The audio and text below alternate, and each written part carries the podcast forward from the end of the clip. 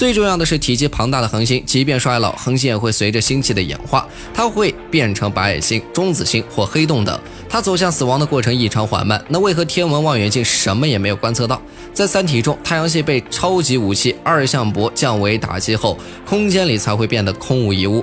可这是科幻小说，天文学家们该如何解释这种诡异的现象？的确，恒星的熄灭属于循序渐进，它不可能会没有理由的消失。拿太阳举例，太阳已经度过了几十亿年的时光，它可能还会存在几十亿年。人类能发现太阳会像太阳耀斑一样出现小规模的增量，但它不会在天文学家的眼皮子底下变成成倍的变暗或变亮。因此，有人说那些消失的恒星一定是被宇宙中大质量的流浪黑洞吞并了。黑洞是这个宇宙中的佼佼者，它拥有吞噬万物的能力。直径达到一点二厘米的黑洞质量，基本就已相当于地球质量的总和。一颗大型黑洞在一颗星系中，无论碰到谁，它们都将毁灭。